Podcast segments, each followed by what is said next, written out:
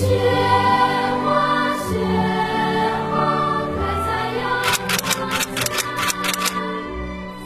我们看到现场呢，这首歌是由一百多个孩子的这种合唱的形式把它演绎出来的。嗯，一开始确实就有童声，童声的一个引子，然后后面呢是男女生的一个对唱。我一开始是这样设想的，大概九月份左右的时候，呃，也是音乐总监赵林老师告诉我，就是说他跟导演商定要试一下童声是什么样的一个效果。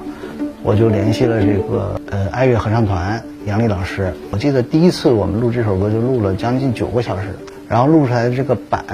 他们一听就觉得这个好，我个人也非常喜欢，可能也更符合本次这个冬奥会的这个一起向未来这样的一个大的一个主题，啊，用孩子来诠释，我觉得更合适一些。